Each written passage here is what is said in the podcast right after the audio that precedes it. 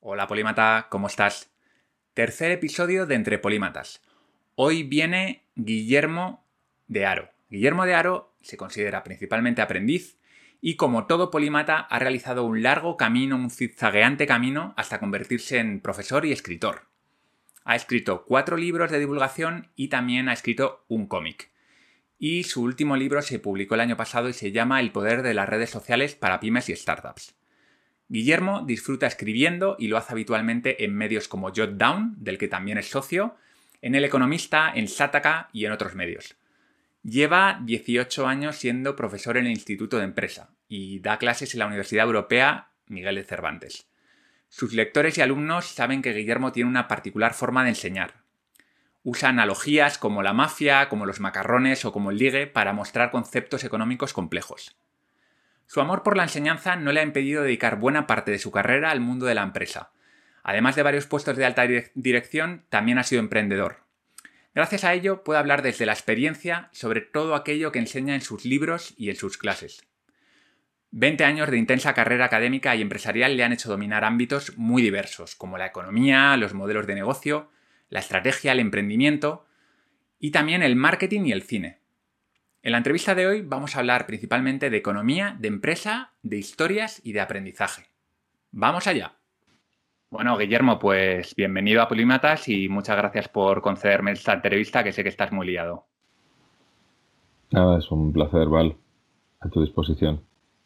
Pues mira, la primera pregunta que te quiero plantear es eh, una relacionada con el primer artículo de Polímatas que iba sobre el coste de oportunidad porque a mí es un tema que siempre me ha parecido muy interesante eh, desde el punto de vista de persona individual, ya no de empresa, que obviamente toda empresa cuando hace una inversión tiene que ver el coste de oportunidad que supone, sino para una persona común y corriente como yo, el, pensar en, modo coste de oportunidad. Cuando hago una cosa, ¿qué dejo de hacer y qué podría haber conseguido haciendo otra cosa? Mi pregunta es la siguiente. Aparte, aparte del corte de coste de oportunidad, ¿Qué otro concepto económico tú ves que es como muy interesante para una persona de a pie que lo tenga en mente? A ver, el, coste de oportunidad da mucho juego, em, porque en primer lugar nos deja claro que, cuando hablamos de, economía, mm, la clave es decidir y decidir es renunciar. Nosotros cuando estamos tomando una decisión estamos renunciando. ¿Por qué no es fácil de entender o no es fácil de ver el coste de oportunidad al principio? Hay, varios motivos. El primero y, más, eh, limitante probablemente es la capacidad de generar opciones. Es muy típico que nos encontremos con gente que nos dice que no hay alternativas. Esto además lo estamos viendo mucho últimamente con la clase política. Es que no hay otra alternativa. Eh, cuando alguien te dice que no hay otra alternativa, desconfía. Normalmente pasa una de dos cosas. O no tiene capacidad para generarlas, lo cual es una vergüenza, eh, bueno, yo, en las clases que doy de, estrategia, en los cursos de estrategia, incluso en los de economía, solía meter algunas sesiones de creatividad para la toma de decisiones, para ayudar al desarrollo de alternativas. El segundo motivo por el que intentan convencerte de que no hay alternativas es básicamente porque, mira, yo lo que quiero es que esta alternativa sea la buena y te voy a convencer de que no hay ninguna otra. Esto no, no es que no se pueda hacer nada más. Y, y bueno, pues, pues funciona, la verdad es que funciona bastante bien. Entonces, lo primero importante es eso, la, economía es la ciencia de, la elección, estudia cómo tomamos decisiones y elegir es renunciar. Pero renunciar a, qué, ¿no? Bueno, ahí entra el concepto de recursos limitados. Nosotros tenemos una serie de recursos limitados y el primero y más importante de todos es el tiempo.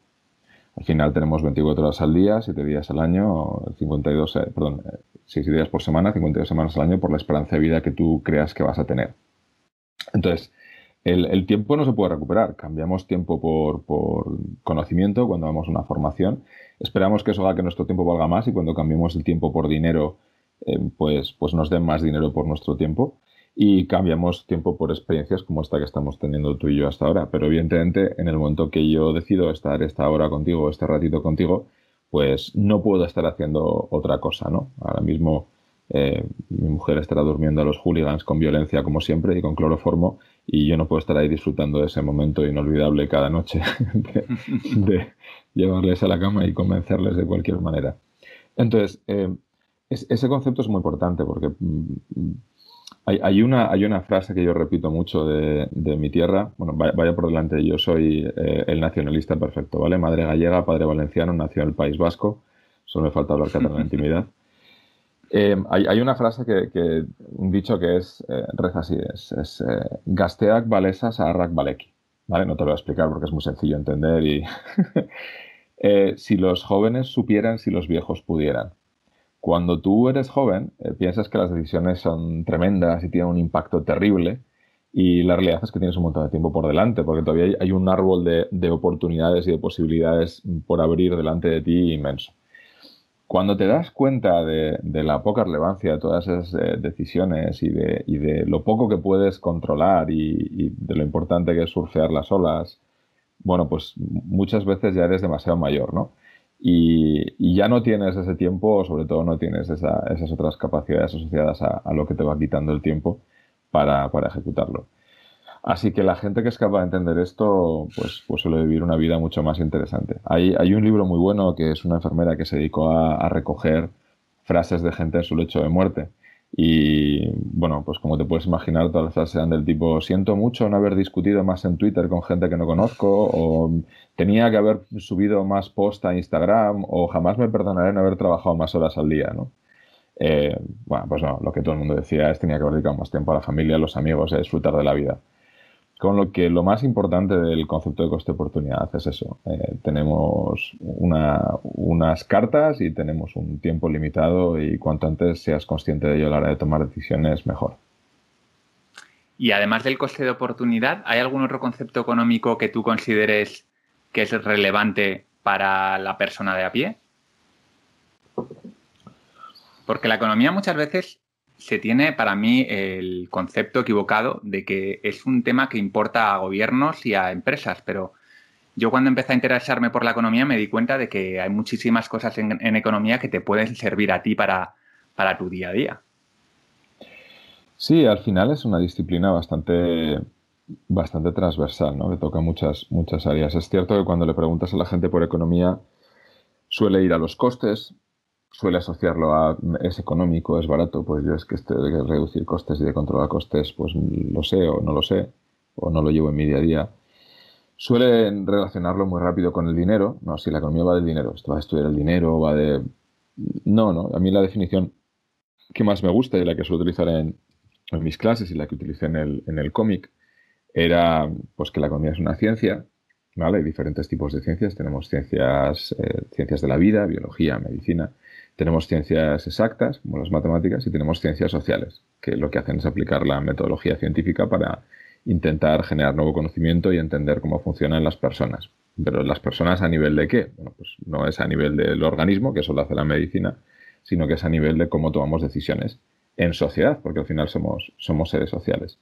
Entonces, la, economía como ciencia toma las decisiones de personas, decisiones para satisfacer necesidades y resolver problemas con recursos limitados y de la manera más eficiente posible, porque tenemos un, tiempo limitado y la eficiencia es importante, tenemos un coste de oportunidad, de repente te abre un montón de disciplinas y por eso, bueno, pues ha empezado a converger últimamente con, con toda la, psicología, con los premios Nobel de, Tales y de Kahneman y el trabajo de, Amos Tversky.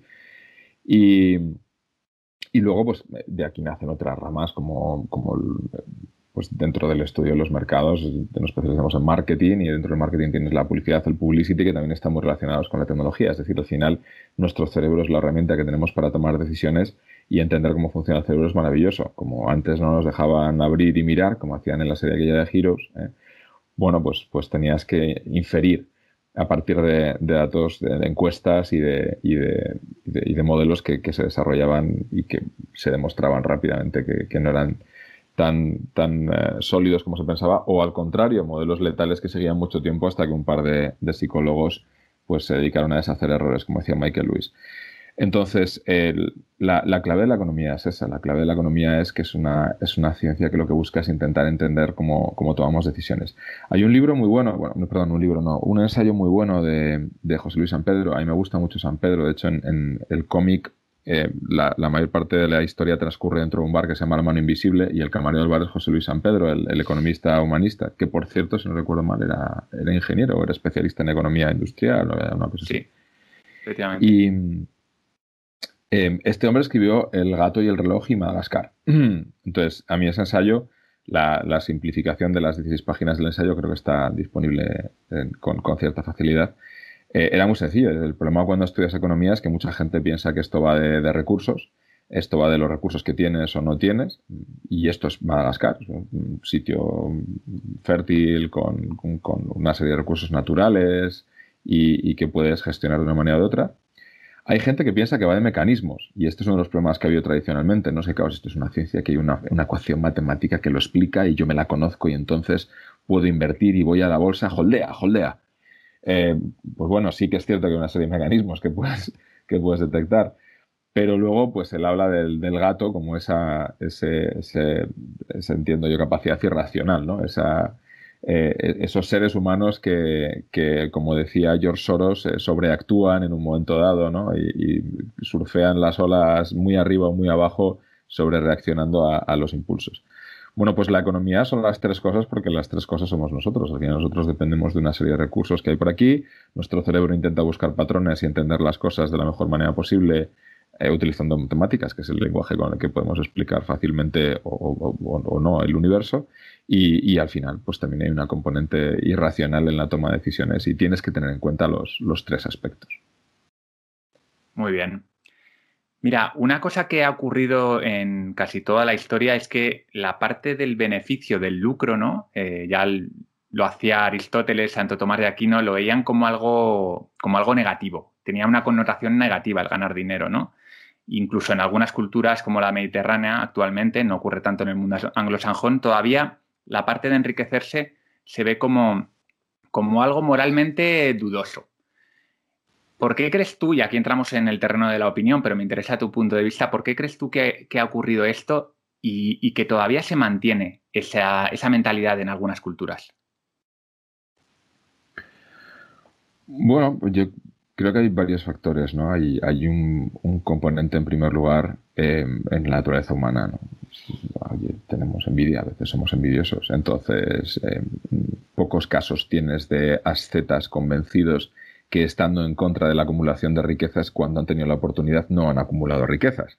Al contrario, son más los casos de mucha de esta gente que se quejaba de los ricos y de la acumulación de los ricos y cuando ha llegado a ese puesto, básicamente se ha comportado como ellos.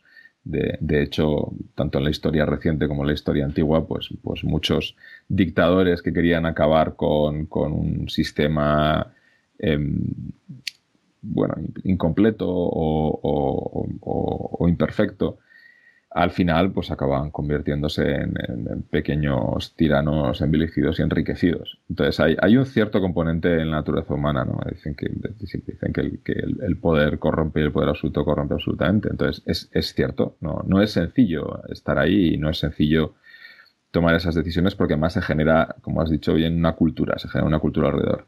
También es cierto que el balance neto yo no creo que sea ese, porque si no históricamente no hubiésemos avanzado, ¿no? Mm. Si el balance neto fuese que, existe una moralidad que está en contra de, un retorno, porque claro, cuando hablamos de beneficio económico no hablamos solamente de beneficio monetario, es que al final nosotros a lo largo de la historia pues hemos tenido grandes genios y, y, a lo largo de la historia nos hemos cargado a esos grandes genios por un motivo o por otro, normalmente por peleas políticas intestinas eh, y esto sigue, sigue pasando a día de hoy. Afortunadamente, el, neto ha seguido avanzando. Desde, desde un Sócrates que, acaba con, la.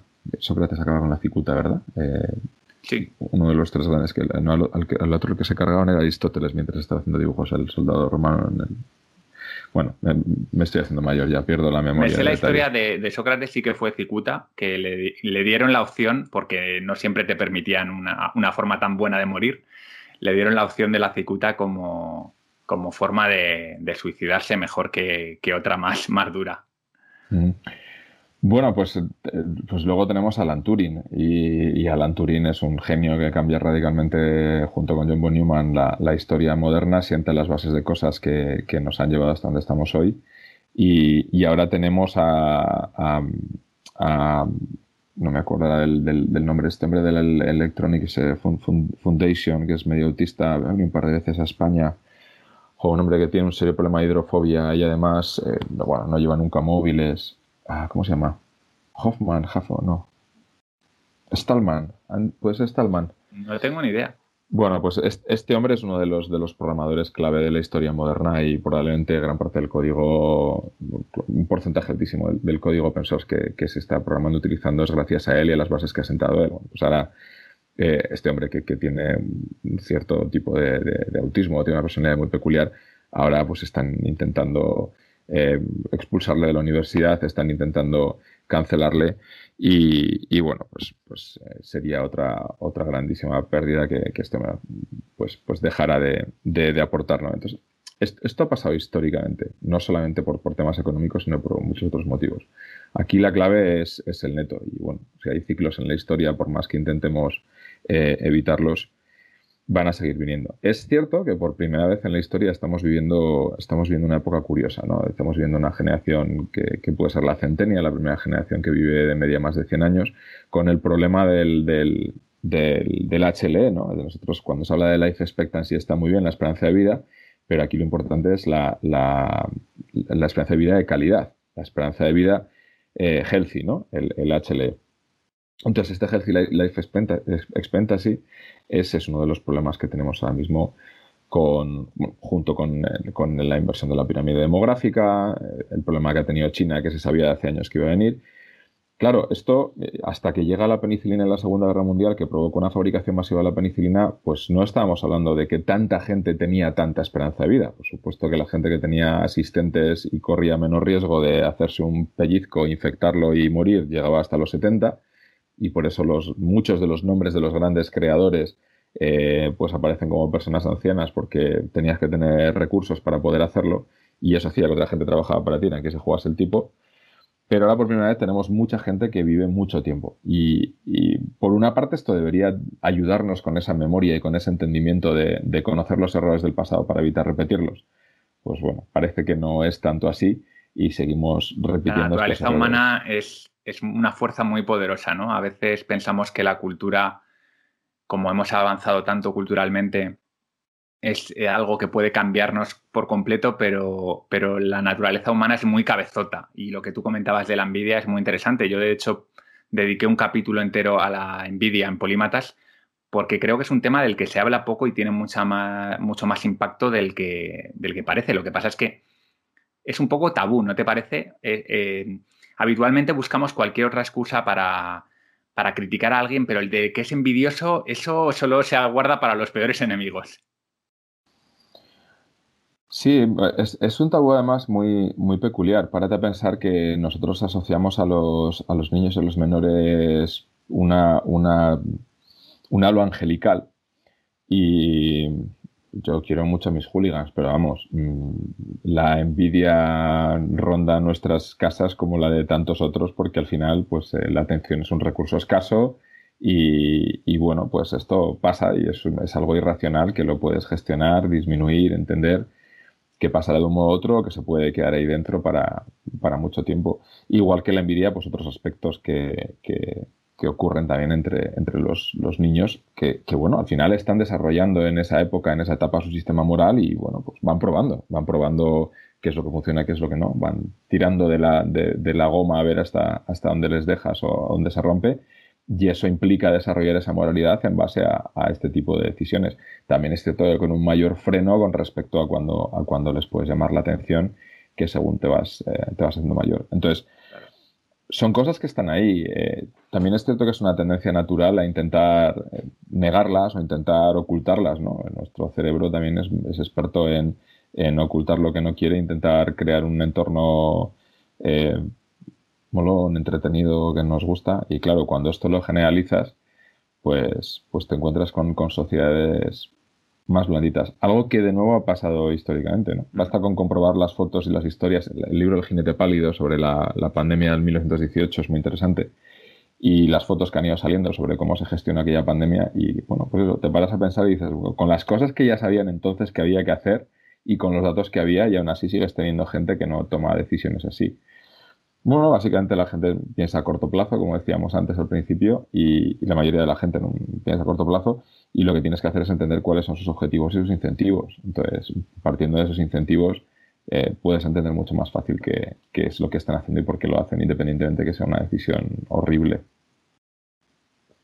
Ya que estamos en el modo histórico, una curiosidad que hemos comentado antes de, entrar en antena, que es cuáles eran un poco las primeras empresas y, por qué nacen las empresas, ¿no? También un poco reivindicar el papel de la empresa en, la evolución eh, cultural, en la evolución de la sociedad, para, para acordarnos, ¿no? ¿Por qué, ¿Por qué nacieron y por qué tienen sentido? Si es que lo tienen. No sé cuál es tu punto de vista. Yo entiendo que tú como economista pensarás que, las empresas son positivas y que, han tenido su, papel, pero me interesa saber tu opinión. Hmm. Es, una pregunta curiosa. Hace unos años estuve trabajando en, un libro que íbamos a llamar Matusalén S.A. Los secretos de las empresas más antiguas del mundo.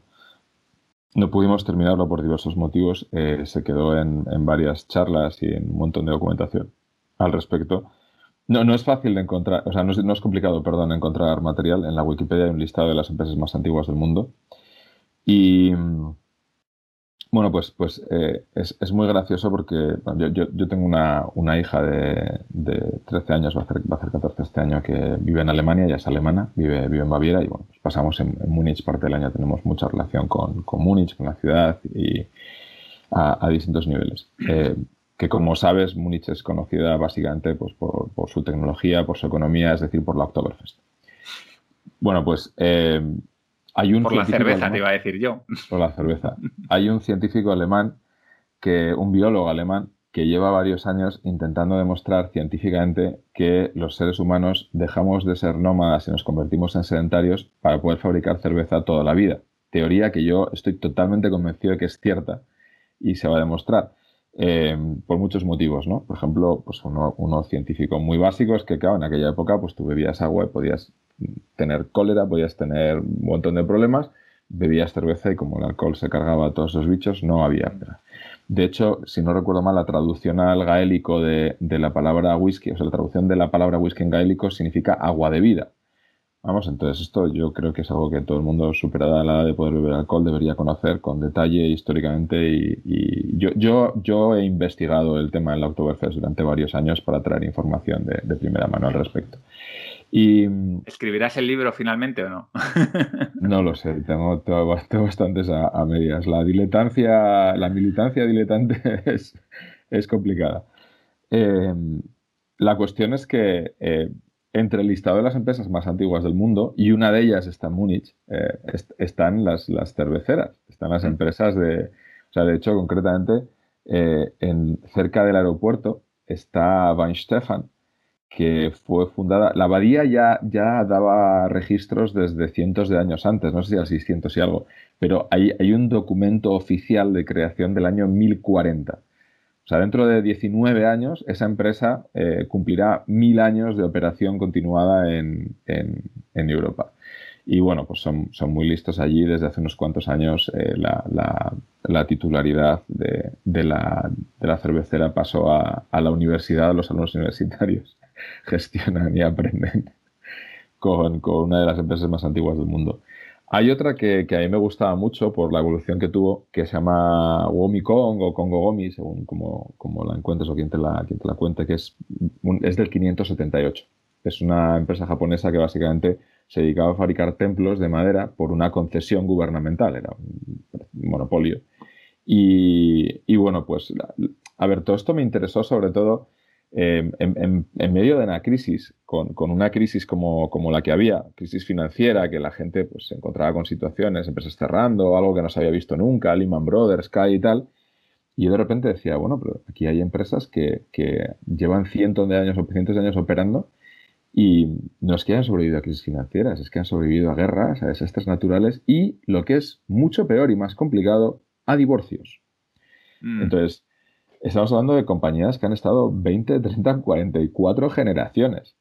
Gumikong sobrevive, bueno, cometieron el error de, diversificar al inmobiliario en Japón, les pilló la crisis inmobiliaria, tenían un exceso de deuda y después de un primer intento de sanear acabaron vendida a otra gran corporación que les ha mantenido y ha mantenido el nombre, pero bueno, ya, ya no está controlada por la empresa familiar pero es una compañía que se adapta además a los tiempos, ¿no? Durante la Segunda Guerra Mundial lo de los templos no tiene sentido y lo que hacen es, bueno, pues qué activos tenemos, qué recursos y capacidades tenemos. Pues sabemos trabajar la madera, tenemos acceso a la madera y, tenemos un cierto reconocimiento de marca en el tema ceremonial. Bueno, pues vamos a hacer ataúdes.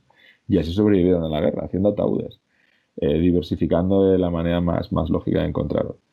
Entonces, esto lo que nos dice es que desde hace muchísimo tiempo a los seres humanos nos ha dado por organizarnos y estructurarnos para llevar a cabo proyectos y con una cierta visión a largo plazo. No solamente negocios, yo, diferenciaría empresa de negocio. Un negocio es algo que tiene un principio al final, un negociete. Hay empresas que se montan para, para hacer negocios, hay, hay uniones temporales de empresas que ya en el mismo nombre te dicen que lo que están haciendo entre varias empresas es un negocio y luego la, empresa es algo que en teoría tiene una, condición de supervivencia, una visión a, largo plazo.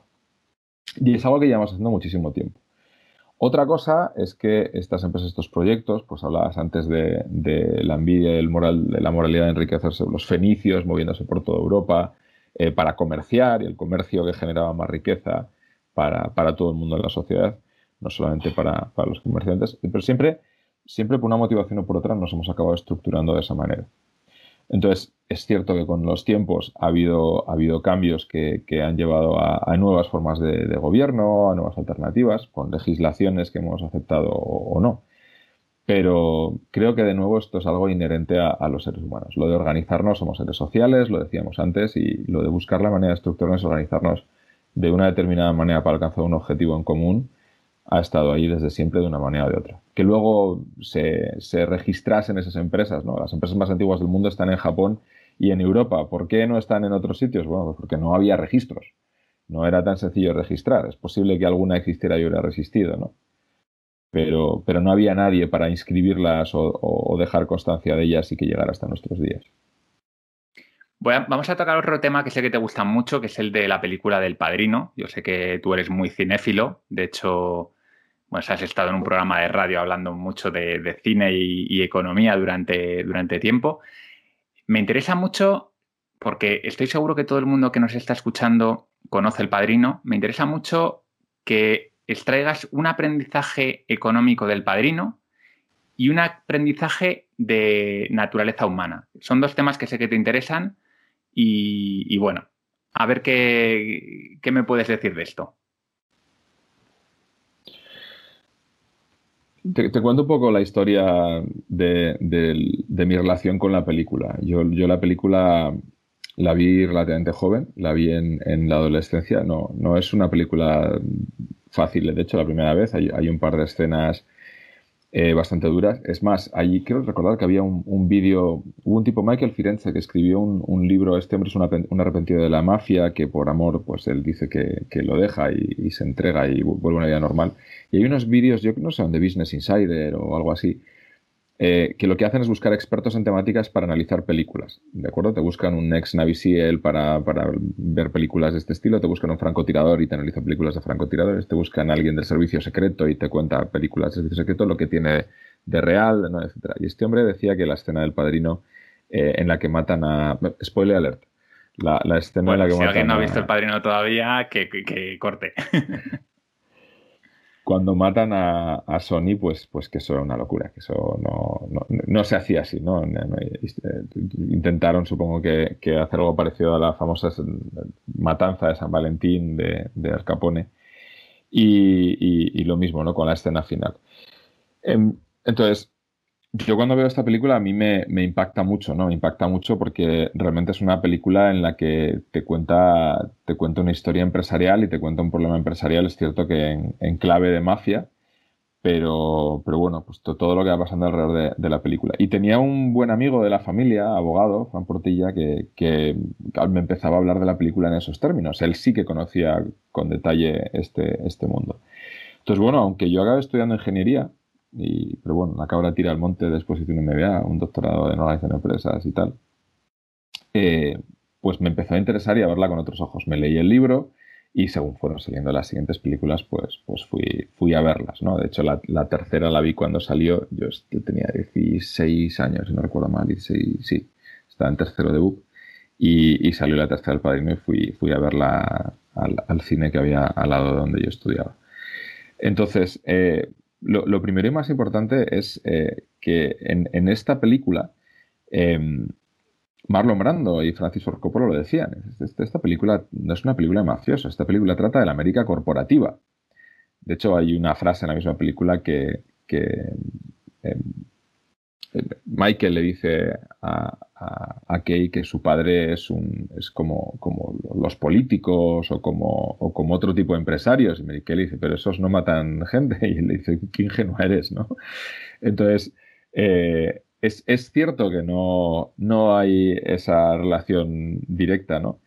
Pero, pero una de las primeras lecciones importantes de la película El Padrino es que las leyes son ventajas competitivas. Es estar cerca del poder, ¿no? El, concepto, eh, escribí un artículo para Spinoff explicando la, película porque hay, hay, una, hay una historia eh, muy bonita al respecto, ¿no? Después de un montón de rodaje, de todos los problemas, de saltarse el presupuesto y de, y de, y de un intento de sabotaje interno, más todos los problemas con, con la Liga Italoamericana, que realmente era una de las familias mafiosas, eh, resulta que la película le faltaba algo y no terminaba de funcionar le había dicho al productor a Coppola que se dejara de tonterías de dos horas y metiera las horas que hiciera falta para que aquello tuviera sentido. Y entonces Coppola decía llamar a Robert, Robert Townsend, porque a la película le falta algo. Entonces este hombre se, acerca al plato, le cuentan lo que hay y a toda velocidad escribe una escena de tres minutos. Y esta escena de tres minutos es la escena de Michael y Don Vito, eh, Michael y su padre, en el, en el jardín justo antes de la muerte de Don Vito. Entonces esa escena es espectacular, no porque Don Vito, que es lo que normalmente nos quedamos, le diga a Michael, eh, el que te proponga una reunión es el traidor. No, no, en esa escena está la base de cualquier empresa, de cualquier negocio, que son la misión, la visión y los valores. Esto se, desvela en toda su, plenitud en la segunda película cuando vemos la juventud de, Vito Corleone, el, el, famoso yo soy mafioso porque el mundo me ha hecho así, pero pero la cuestión es que Don Vito le traslada su visión. Y dice, mira, yo cómo veo el mundo. El mundo está dominado por los poderosos que mueven los hilos. Entonces a mí en la vida eh, me he encontrado con poderosos que han intentado mover los hilos y, acabar conmigo. Y como por la seguridad de mi familia me he visto obligado a, dar el paso al otro lado, al lado de, la mafia, al lado de, la violencia, lo que yo quería, porque esto lo he hecho siempre por defender a mi, a mi familia, lo que yo quería es que esto no fuera lo mismo para mis hijos. Entonces, Sony no lo he visto porque él era muy agresivo, en Fredo no porque era muy pusilánime, y al final lo que he visto es que tú eras el que podía, el que podía serlo. ¿no? Y al principio de la película se ríe mucho de él porque él es un héroe de guerra, ha ido a pelear en la Segunda Guerra Mundial y los de la familia tienen una percepción más egoísta de todo esto. Pero su padre no tiene este problema. ¿Por qué? Pues básicamente porque lo que quería es eso, ¿no? El senador Corleone, gobernador Corleone o más. Cierto que esto tiene, siempre se ha dicho que tiene una, cierta relación con, los Kennedy, ¿no? JFK, su padre estuvo muy relacionado con la mafia, eh, con el tráfico de, alcohol en un momento dado. Entonces, ahí lo que tenemos es algo que muchas de las empresas se olvidan, la misión, la visión y los valores de las que nace, de lo que nace todo lo demás. Y, y, el principio del fin de Michael y su caída a los infiernos, porque él no tenía esos valores, él no tenía, él había crecido en un entorno totalmente diferente y por respeto al padre, por amor y por, cuidar de la familia hace algo que él no quería hacer y esto se va notando en, la, en las siguientes películas. Entonces, lo primero que nos encontramos es eso. A nivel humano, eh, para que cualquier organización funcione necesitas este tipo de cosas. De hecho, em, el cameraman, el director de fotografía de las dos primeras películas fue Gordon Willis. Yo no tuve la suerte de trabajar con él, pero cuando estaba en Technicolor sí que conocí a Vittorio Storaro. Y Storaro había hecho otras películas con Coppola. Eh, nosotros estuvimos en el laboratorio restaurando Caravaggio y algún otro material. Y, él me dijo, fíjate la próxima vez, porque, porque Gordon Willis hizo algo muy interesante. Eh, cuando sale Don Vito, la película es naranja. Y cuando sale Michael, la película es eh, como un color gris azulado. ¿Por qué? Pues porque el naranja está en la paleta cálida de colores y tú lo que tienes es un color mediterráneo, un color familiar, un color que te transmite, pues eso, que Don Vito es una persona que sí, que es un mafioso, que mata gente, pero, pero joder, no te cae mal. Es un buen tipo, porque lo hace para defender a la familia, ¿no? Y luego Michael, pues no, Michael de hecho, sobre todo cuando toma el control de la familia, se nota mucho más que eh, él lo que hace es aplicar lo aprendido, ha trabajado en el ejército, entonces se vuelve alguien sin emociones que lo que hace es ejecutar porque hay un plan y tiene que llevar adelante ese plan. Y dentro de ese plan, la segunda enseñanza, la empresarial, que es la que te decía, es que, que las leyes son ventajas competitivas y que hay que estar cerca del poder. ¿Por qué? Pues porque una ventaja competitiva es algo diferencial que te permite competir mejor que los demás y sacar mayores rentabilidades, mayores réditos. Claro, eh, dado que en las democracias modernas el gobierno tiene el monopolio de la violencia y tiene el, control para, ejercerla, si el gobierno hace una ley por la que todos los españoles me tienen que dar a mí un euro cada año, pues yo sería 47 millones de euros más ricos simplemente por el decreto 33, podemos llamarlo así. Entonces, eh, esto pues tiene su perversión. Cuando la estrategia de Michael es de irse a Las Vegas, de irse al juego en Atlantic City y, en Las Vegas, la idea es muy sencilla. Es que, mira, cuando yo voy a estos estados, doy un paso a la izquierda y si estoy jugando una partida de cartas con mis amigos con dinero sobre la mesa, me caen varios años de cárcel. Pero si doy un paso a la derecha, pues no me va a pasar absolutamente nada porque esto es legal. Entonces, él en ese intento, en esa estrategia de volver al mundo legal, encuentra una de las, de las vías eh, perfectas para, poner la, punta de lanza a largo plazo, que es de hecho lo que intenta en la tercera parte, incluso vendiendo los casinos y entrando en, en Pero bueno, pues es complicado gestionar todo esto, es complicado salir de determinados mundos y de determinadas industrias. Y, la, historia de, Michael en, las tres películas pues, pues no termina tan bien como, como él hubiera deseado. Pero yo creo que son dos enseñanzas muy importantes. El tema de, las, eh, las, las, leyes, la legislación como ventaja competitiva y el impacto que tiene en nuestras vidas, creando industrias enteras por completo. Ahora están, mm. crearon una con la calidad, ahora están intentando crear otra con la igualdad. Y, y, por otro lado, la importancia de la misión, visión en los valores en cualquier organización, porque es el pegamento y es el que hace que las organizaciones sobrevivan a largo plazo. Totalmente de acuerdo. Mira, para terminar un poco esta sección más relacionada con la economía de la empresa, me gustaría que me recomendases un básico de economía, un libro que tú digas, para aquel que nos está escuchando, que sabe muy poquito de economía, ¿qué libro se leería? Es complicado. A ver, eh, como manual, a mí me gustó mucho el Samuelson. El Samuelson es un manual, es manual, ¿de acuerdo? es, un, libro de texto, ¿no? Sí, es un ladrillaco importante que puede entrar perfectamente en la definición de arma blanca el diccionario, te pegan un leñazo con eso y es que una cuchillada. Em, pero es un libro muy fácil de leer, es un libro muy fácil de entender, es muy ameno, con muchos ejemplos, quizá demasiados ejemplos de, Estados Unidos, pero bueno, es un, es un libro que como manual de referencia está muy bien me gustaban también mucho eh, Joran Bauman. Joran Bauman es stand-up economist, el economista comediante, y, Bauman sacó varios cómics explicando economía. Me ha dicho, fue también en parte inspiración para, el, que yo saqué. Y, el que tú sacaste, que lo has mencionado varias veces, eh, se llama Ligonomics. Lo que pasa es que no sé si es un, si es un cómic que se pueda comprar todavía en algún sitio, porque yo lo he estado buscando y lo he visto descatalogado.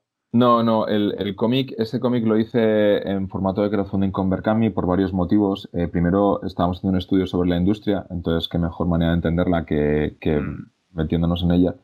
Y lo mismo que con libros.com, que sacamos el espectador económico, que es el libro que comentabas antes del programa de radio, programa que, que hemos vuelto a, a, retomar ahora con, con Luis Vicente en Capital Radio. Em, entonces lo hice con, con Berkami por, por, testear y por conocer mejor las tripas del, del mundo del, del, crowdfunding y la economía colaborativa. Y por otro lado, porque eso me permitía mantener los derechos y básicamente regalarlo, dárselo a mis alumnos que lo utilizarán como quisieran. ¿no? De hecho, mm. hice, hice varios test con los alumnos antes de publicarlo y simplemente se hizo una, una, tirada, pues porque en la campaña de crowdfunding había que, que, hacer la tirada y aprovechamos para hacer unidades en papel, de las que no sé cuántas quedarán, pero, no, no, no, se puede encontrar en, en papel. Pero vamos, en, digital lo he distribuido por un montón de sitios y si quieres te, te lo paso en PDF cuando, cuando quieras. Entonces, bueno.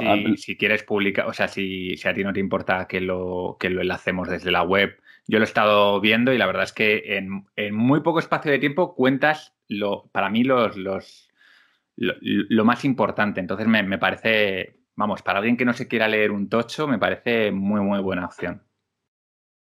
Bueno, ya lo, pensaremos. Eh, la cuestión es, es que esos cómics de Jerome Bowman estaban bastante bien. Luego, un libro práctico, o sea, un libro de estos que te lees rápido y que es práctico y que es sencillo, a mí me gustó mucho de Fernando Trías de Best, tanto el libro Negro del Emprendedor como sobre mm. todo El hombre que cambió su casa por un tulipán. Eh, el hombre que cambió su casa por un tulipán explica muy bien todo el tema de, las burbujas, lo estructura muy bien y, yo creo que puede ser muy práctico porque, bueno, pues esto de las burbujas es cíclico y mucha gente cae, cae en el tema una y otra vez.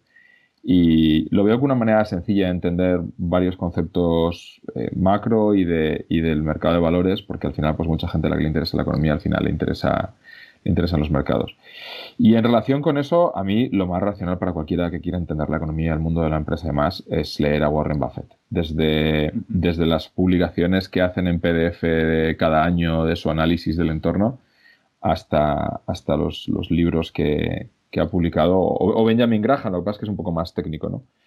Eh, reconozco que le han sacado los colores con la inversión en IBM últimamente. Reconozco que le han sacado los colores con las inversiones en tecnológicas. Él juega siempre la carta de ¿para qué voy a invertir en algo que no entiendo? Vuelven a jugar la carta de pues invertiste en IBM. Bueno, no lo sé. Yo lo que creo es que este hombre, fuera parte de su capacidad técnica, que es cierto que, no es muy normal, eh, es, un hombre con, una capacidad de contar las cosas de manera sencilla que se echa mucho de menos.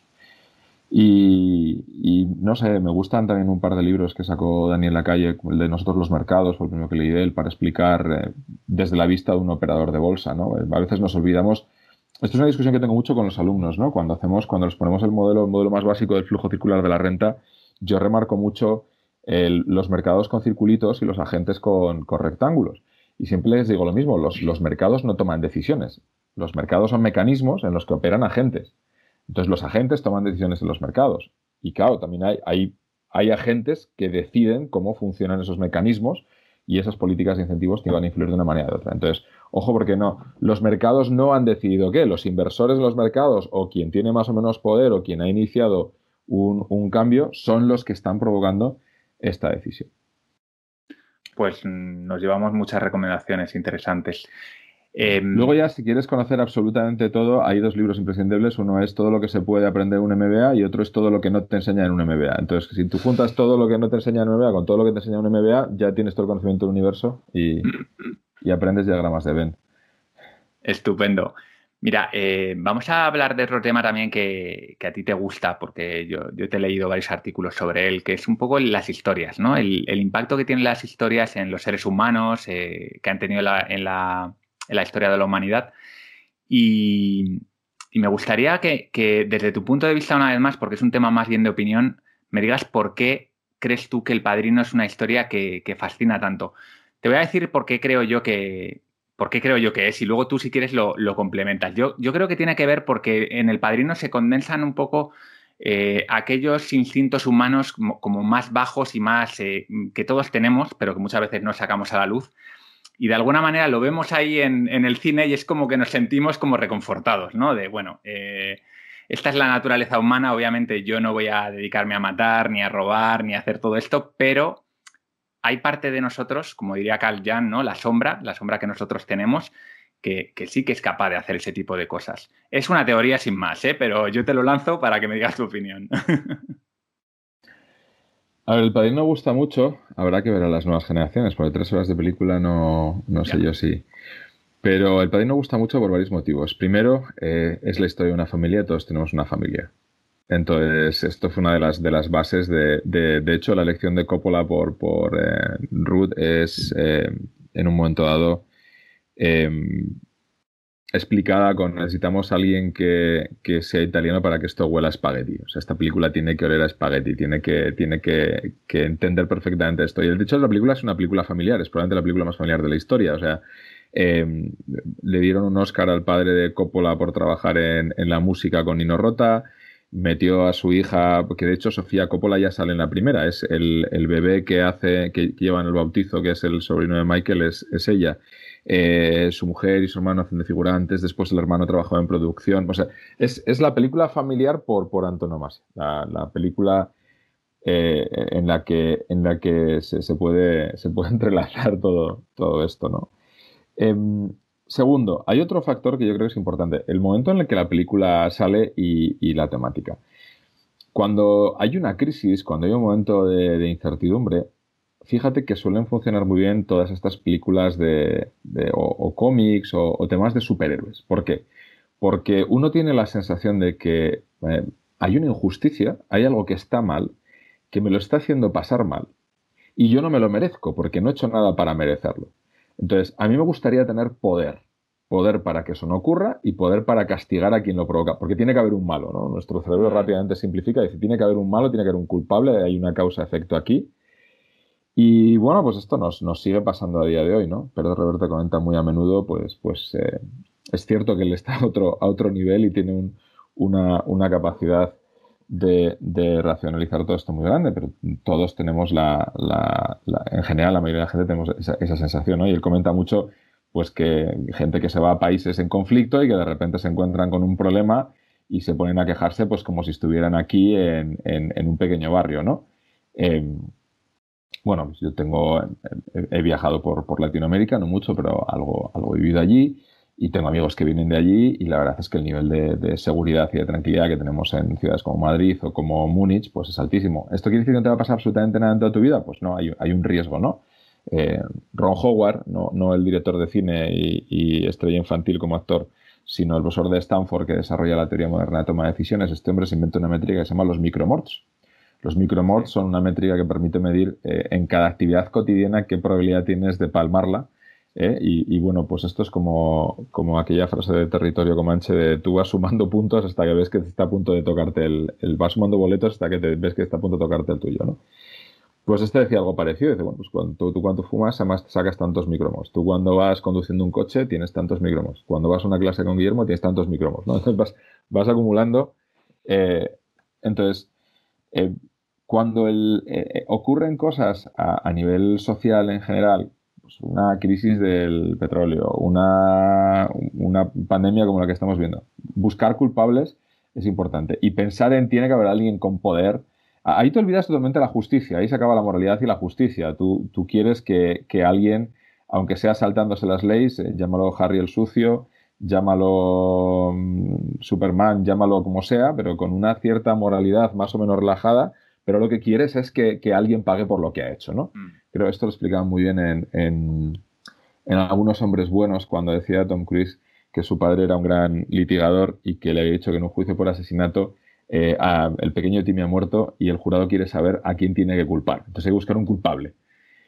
Entonces, la película yo creo que llega en un buen momento y te encuentras con alguien que, empatiza mucho con la gente. Por cosas como las que decía antes, de jugar muy bien con, la fotografía, y jugar muy bien con los valores y con, y con la evolución del personaje, eh, ese proteger a la familia, ¿no? Y, esa moralidad, esa justicia, nada más empezar la película cuando eh, le pide, le pide el, enterrador que haga justicia y dice, eso no es justicia, eso es venganza. Yo no, nosotros no hacemos eso.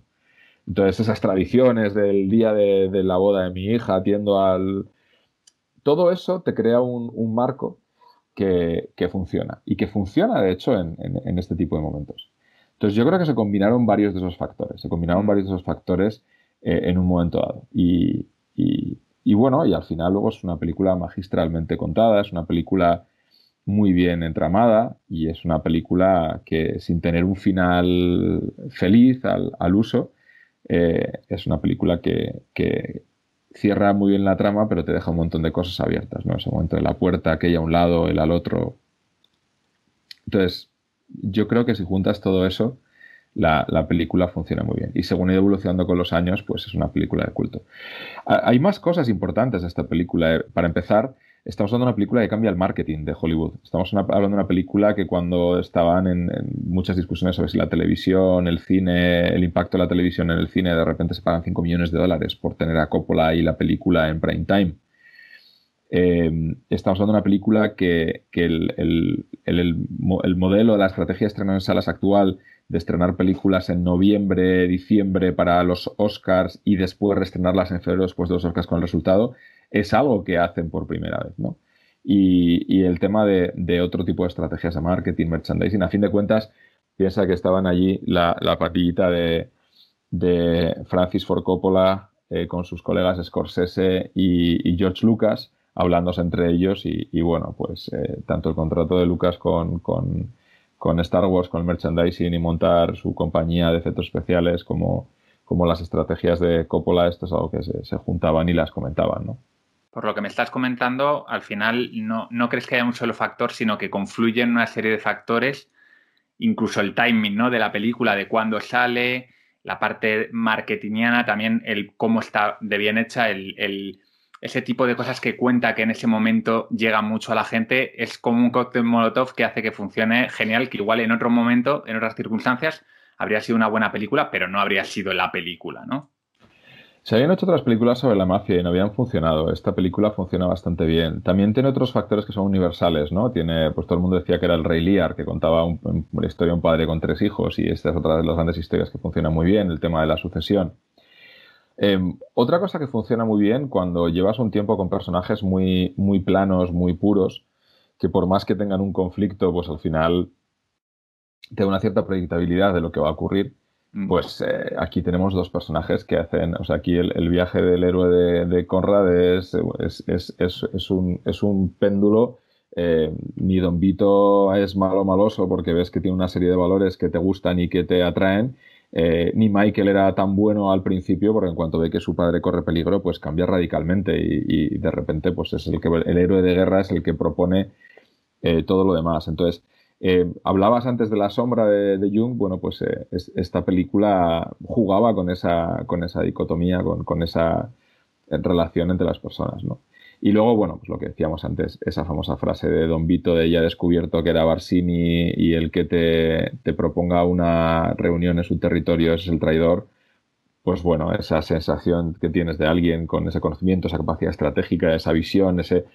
Bueno, son cosas que, que gustan mucho históricamente. Hubo muchos factores que, se juntaron. El uso de los leitmotiv, los, los, los leitmotiv de Nino Rota en la, en la banda sonora cada vez que el Godfather, el Godfather Waltz, este tipo de música, bueno, yo cuando en, el Palafox eh, volvieron a, poner la película en versión original, yo la había visto siempre en, en, vídeo o en, computadora. Verla en un cine con, los mm. sonidos envolviéndote por los lados, con el Godfather Waltz eh, avisándote de qué va a pasar, eso, eso es espectacular, eso es, es increíble, te traslada en el tiempo. Oye, ¿y qué opinas tú sobre la influencia de las historias, no solo el cine, sino también la novela, los, propios mitos que se van creando sobre, sobre las personas, ¿no? ¿Hasta qué punto eh, Hollywood es, el gran adoctrinador del mundo moderno? O te lo digo porque yo he escuchado dos teorías. He escuchado la teoría de eh, las películas, las series nos moldean, incluso gente que un poco paranoica bajo mi punto de vista, de no, desde Hollywood nos mandan unos mensajes para generar un consenso cultural en todo el mundo y entonces desde eso hasta el que dice, no, no, mira, realmente mm, nosotros tenemos nuestra forma de pensar y por mucho que yo vea ciertas películas, lea ciertos libros, eso no me va, no me va a cambiar como persona. ¿Qué, opinas? Vale, vamos a empezar con la parte pro-conspiranoica. Vamos a ponernos primero a, favor. Em, en el mundo de la moda, em, tradicionalmente había dos, temporadas al año. Entonces el mundo de la moda tiene una estructura que, temporalmente se mueve en unos plazos de unos dos años. ¿Qué quiere decir? Que tú pues eh, necesitas, eh, necesitas esquilar a las ovejas y necesitas eh, plantar el, algodón y plantar una serie de tintes y de productos que vas a utilizar arrancar con el proceso productivo. Esto tiene unos plazos y un tiempo. Después, cuando tengas la materia prima, la vas a preparar y procesar. Después vas a llevarla a las fábricas para que los diseñadores con los patrones la transformen y después la llevas al canal de distribución. Entonces, esto, esto claro, lleva unos plazos que implican necesariamente una cierta estandarización. Entonces, hay un grupo muy pequeño de personas que, tradicionalmente ha, determinado cuáles son los colores que vienen dentro de dos años qué colores son los principales para las próximas temporadas. ¿Por qué? Pues porque o te pones de acuerdo con los tintes y después ya cada uno juega con su creatividad y con su patrón, o es una industria complicada de, gestionar. Entonces dices, leches. Entre eso y que me he leído Saga de Tonino Benacuista, Benacuista que, que, que Saga es un libro sobre guionistas, que es la historia de unos guionistas, si no recuerdo mal, franceses, un grupo de guionistas muy raros que empiezan haciendo un programa de noche y que al final se convierte en una soap opera, ¿no? Un, programa de estos como Acacias 38 o Vivir una telenovela, ¿no? Sí. Pues eh, uno de estos programas que, hacían todos los días se convierte en el mega exitazo y bueno, pues eh, spoiler a leer del libro también, para el que no lo haya leído, aunque también tiene un montón de años, al final del libro eh, se separan y bueno, pues uno de ellos intenta recuperar la, relación con, los amigos a ver qué tal andan y descubre que dos de ellos que son pareja trabajan para la ONU inventándose las historias, el famoso relato con el que, con el que le cuentan a la humanidad lo que está pasando, ¿no? Bueno, es, relativamente posible hacerlo eh, de, manera puntual o en casos muy específicos que, tengan, que tengan cierto sentido, ¿no? incluso cierto sentido económico a medio o largo plazo. De hecho, bueno, es conocida la propaganda, tanto por, eh, Hitler con, la, con, las, películas, la contrapropaganda del, gobierno americano. De hecho, por ejemplo, con el tema de la energía nuclear había una película en 1983 que se llama El día después, eh, que es una película que se diseña pensando en transmitir qué ocurre si hay un ataque nuclear y los impactos posteriores. Entonces, es, eh, con, algunos de los principales actores de la época. Esta película inaugura después el cine de desastres, que, se convierte prácticamente en un género en sí mismo. Y, y, es una película que intentaba concienciar a la gente sobre este tema. Entonces, este tipo de contenidos lo han hecho, ¿no? Hay, hay, hay películas y series de televisión que han generado vocaciones, que han tenido un impacto importante en el incremento de vocaciones, más con los médicos. Y, y, bueno, pues esto va a seguir, va a seguir existiendo. Va a seguir existiendo porque al final las historias llevan ahí toda la vida. Nuestro cerebro eh, recuerda mejor eh, historias. De hecho, la mayor parte de las reglas mnemotécnicas, los libros sobre memoria, los grandes memorizadores transforman los, los datos en imágenes y recuerdan imágenes, y de hecho una de las técnicas más típicas es la de las asociaciones inverosímiles. ¿Para qué? Para facilitar que se recuerde esa relación de, eventos con una cierta causalidad. Entonces, ¿por qué funcionan las, historias? ¿Por qué funciona el modelo clásico de los griegos? ¿Por qué Vonnegut plantea ocho tipos de, de historias básicas que funcionan muy bien? Pues porque la manera que tiene nuestro cerebro absorber información, estructurarla y recordarla es muy, muy eh, se optimiza para, ese tipo de, datos eh, eh, encapsulados en esas portadoras.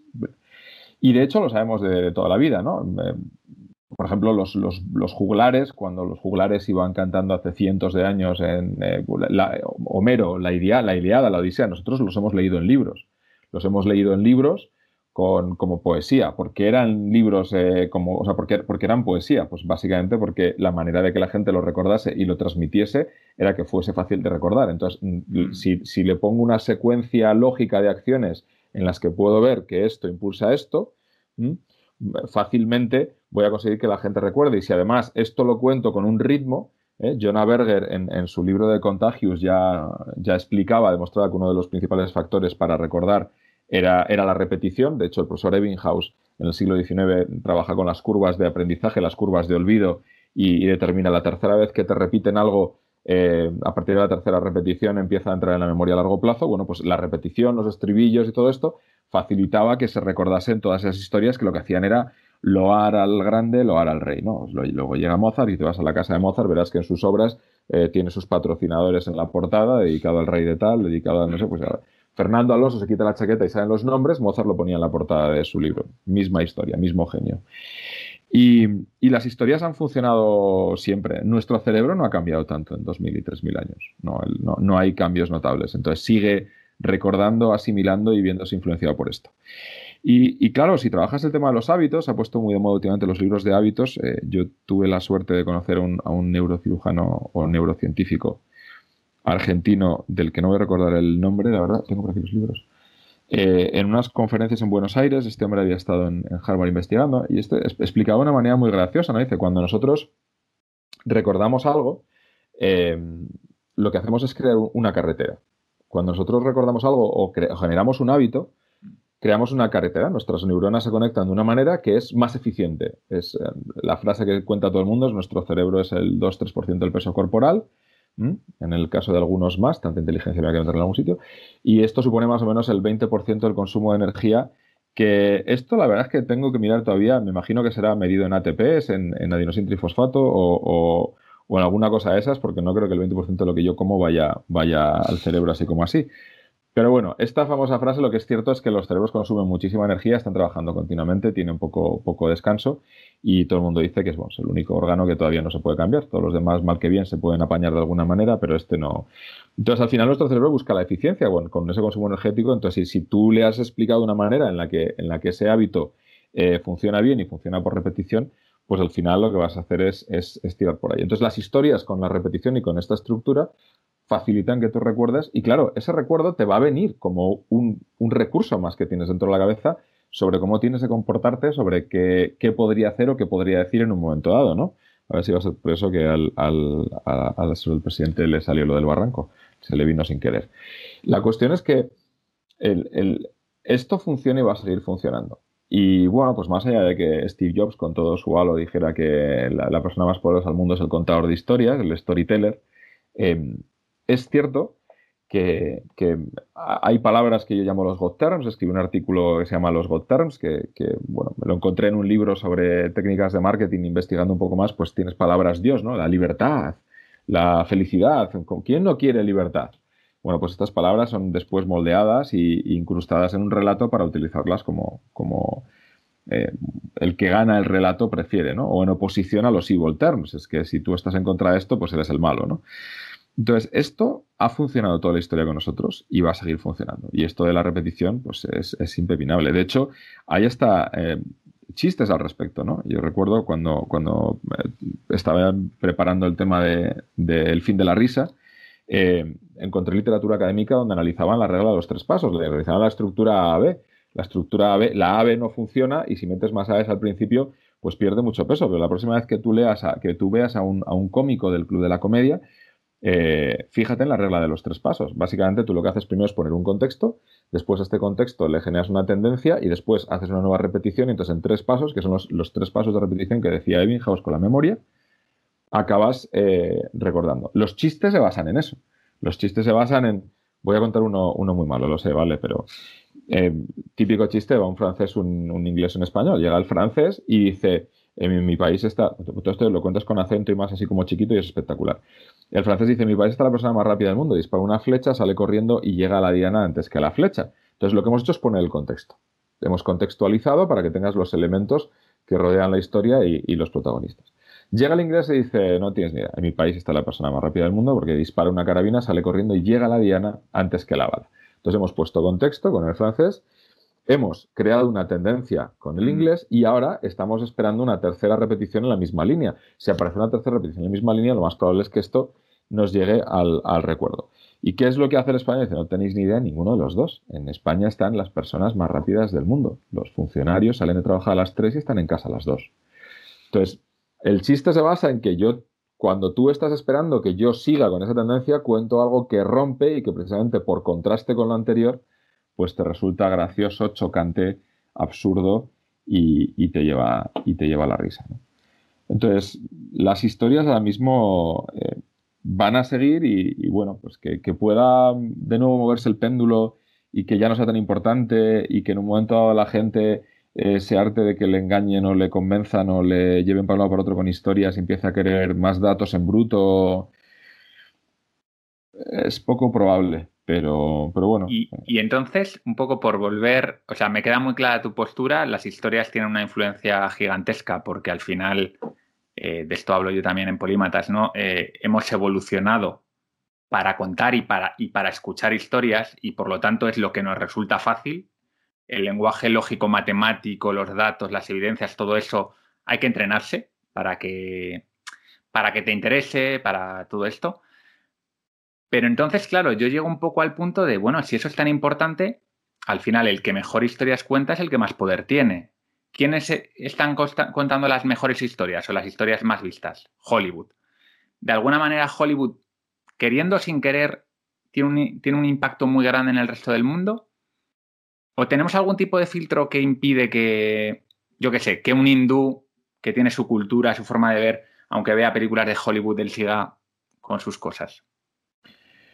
Vale, en primer lugar, eh, no, creo que sea en este caso la calidad de las historias, ¿de acuerdo? Eh, es cierto que las buenas historias importan y, van a tener un impacto notable. Eh, el día después no era una de las mejores películas sobre catástrofes que se hizo, pero cumplió muy bien con su objetivo. Aquí una parte muy importante para empezar es el control del canal. O sea, para que una historia impacte, tú lo que necesitas es que te llegue. Lo que tiene Hollywood ahora mismo es un sistema montado a nivel mundial que les permite, no voy a decir control, pero que sí tienen un gran peso sobre la distribución. De hecho, pues lo que hace, lo que hace Hollywood es, es, bundling, ¿no? Es cierto que ahora estamos hablando de otro modelo, con el modelo del streaming y con lo que ha pasado en la pandemia con el cierre de cines, pero el modelo tradicional de Hollywood era básicamente, mola, mire, yo soy una distribuidora española, entonces, bueno, pues usted para localizar y entrar al mercado local eh, trabaja con una distribuidora, con distribuidores nacionales, entonces me interesa distribuir Piratas del Caribe 27. Muy bien, fantástico, la tengo en este paquete con otras nueve películas. No, no, perdón, esas otras nueve películas no tienen ni pies ni cabeza. Yo quiero Piratas del Caribe 27 sí, sí, está con este paquete. No, pero yo solo quiero Piratas del Caribe. Ah, usted no quiere Piratas del Caribe. Entonces, ¿por qué nos llegan a España un montón de películas que son absolutamente horribles, irrisorias y demás? Pues por, eso. Francia tiene un sistema de cuotas diferente, un mayor o menor proteccionismo. El proteccionismo de China ahora mismo es salvaje, se aceptan 30 35 películas al año, si no recuerdo mal. De hecho, en Estados Unidos han cambiado películas muy, muy grandes para poder entrar en China. No sé si era Iron Man 3 eh, nosotros no vimos una escena que, hicieron específicamente para el mercado chino en el que su armadura no funciona bien y acaba en una región del país donde un científico chino le ayuda a arreglarla a, Iron Man. ¿Eso es una coña o es cierto? No, no es cierto. Es eh, Pacific Rim, fue otra de las películas que tuvo una gran entrada en China. O fue el peaje que pagaron para poder estar en China. Si tú quieres que la película sea aceptada y llegar a un mercado que es gigante y que va mucho al cine, porque además es que es un mercado que va mucho al cine, eh, pues es importante. Y de hecho, mm, las, las, grandes películas chinas, eh, bueno, pues solamente con el mercado local tienen, tienen un peso específico muy, muy notable. Entonces, la clave primero es que te llegue el mensaje. Y claro, cuando te llega este mensaje, eh, pues puede tener una, una visión de, de, una culturización o de una propaganda, depende del, nivel y de, y de la intención. ahora bien, Hollywood al final, eh, tú puedes tener un gobierno que te dé dinero, como fue la época de la Segunda Guerra Mundial o la época posterior, para, hacer películas, eh, o pues tener un gobierno que en un momento no le hace ni gracia, pues no sé, cuando Clint Eastwood hizo Sargento de Hierro, si no recuerdo mal, pues no quisieron financiarle porque no les gustaba cómo trataba la invasión de Granada y, pues no, ni les dejó equipamiento ni les, ni les patrocinó. Claro, cuando te, patrocina alguien con una billetera tan grande, pues sí es cierto, te va a imponer un cierto criterio en, lo que tú cuentas. Entonces, primero, la clave es el canal. La clave es, el impacto que tú puedes tener y a dónde puedes llegar con el contenido. Eh, una discusión que tengo muy a menudo con la gente y, no entiendo por qué, porque tengo razón, obviamente, eh, es sobre cuál es el, libro más influyente de nuestra época. El libro más influyente de nuestra época es El Pollo Pepe, sin ninguna duda. Es un libro del que se han He leído tu artículo en, en Jotdown. Muy recomendable.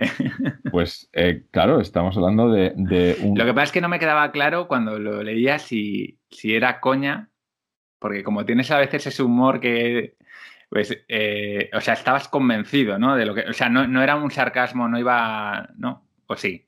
Lo mejor del artículo del Pollo Pepe es uno de los comentarios que hace uno de los, de los eh, míticos diciendo que sí, que sí, que todo esto que has contado está muy bien, pero por favor, cuéntanos algo que no sepamos.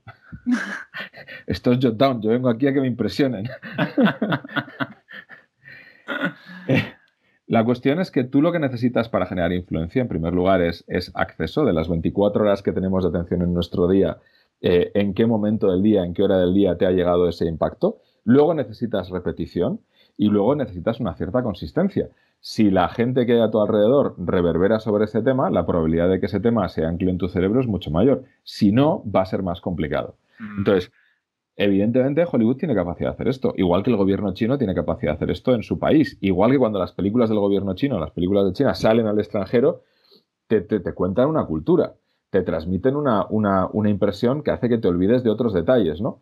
Eh, a mí me gusta mucho el libro de Fatfulness de, Hans Rosling, yo desde que le descubrí de casualidad en la charla TED, pues seguí prácticamente todo lo que hacía, tuve la posibilidad de, entrevistar a su nuera, Hannah, cuando vino a presentar el libro aquí en España, y, y este hombre lo que hizo magnífico fue eh, pues unir dos mundos, unir el mundo del dato con el mundo del relato. Y al, unir el mundo del dato con el mundo del relato, pues eh, facilitó el, que mucha gente empezase a, entender con historias esa realidad. Entonces, eh, China es el país del mundo, si no recuerdo mal, que, más ejecuciones hace. Y, no se asocia a, a, China todo esto. Se asocia a Estados Unidos, curiosamente, ¿no? La pena de muerte cuando el número de, de muertos por pena de muerte en Estados Unidos creo que es muy, muy pequeñito a día de hoy, pero siempre nos suena un poco eso. Sí, aparte en Estados Unidos pues tienes mecanismos para retrasarlo, hay un sistema judicial que te permite, que, no digo yo que sea mejor, el sistema japonés, por ejemplo, si no recuerdo mal, es una barbaridad porque te tienen encerrado, no sabes si, te, si va a llegar una gracia y no sabes el día que, o sea, de repente alguien entra por la puerta y no sabes si es para o para B o para traerte la comida. Entonces esto genera muchísimo estrés, ¿no? Pero, pero en cualquier caso, pues lo que ha sido capaz de hacer China es de transmitir esa cultura y, dar una visión del país, sobre todo con películas sobre, sobre el pasado, sobre la tradición, sobre la historia, sobre, sobre una serie de cosas, ¿no? Y, y esa capacidad cultural es algo que todo el mundo ha intentado hacer. Los ingleses lo han hecho. Para a pensar las, las batallitas que nos han contado los, los, ingleses, lo increíble que nos han metido entre pecho y espalda. También es cierto que tenían una Commonwealth muy, muy dispersa por el mundo que lo facilitaba, como tuvimos nosotros y perdimos desafortunadamente o, desgraciadamente o patéticamente, como parece que, vamos camino de, volver a hacer en algunos sentidos. Eh, entonces, el, el, problema que hay es que tú, tú no utilizas esta herramienta cultural. Eh, el, poder que tienen los institutos Cervantes, el poder que tiene el tener una lengua común y una historia común, claro, en el momento que, un, porcentaje mismo de, los depositarios de esa herencia la desprecian y la, y la tapan, pues, pues eh, te genera un problema muy serio para, para después intentar hacer cualquier otro tipo de cosas, porque de nuevo esto se queda en el imaginario y se queda en el imaginario de generaciones. Cuando hablamos además ahora de que las generaciones van más rápido, cuando, cuando trabajamos en el libro de Milenias, la generación emprendedora, lo primero que veíamos es que tradicionalmente las generaciones se, compilaban de 50 a 50 años por el impacto que podía tener, por cambios sociales, etcétera y demás.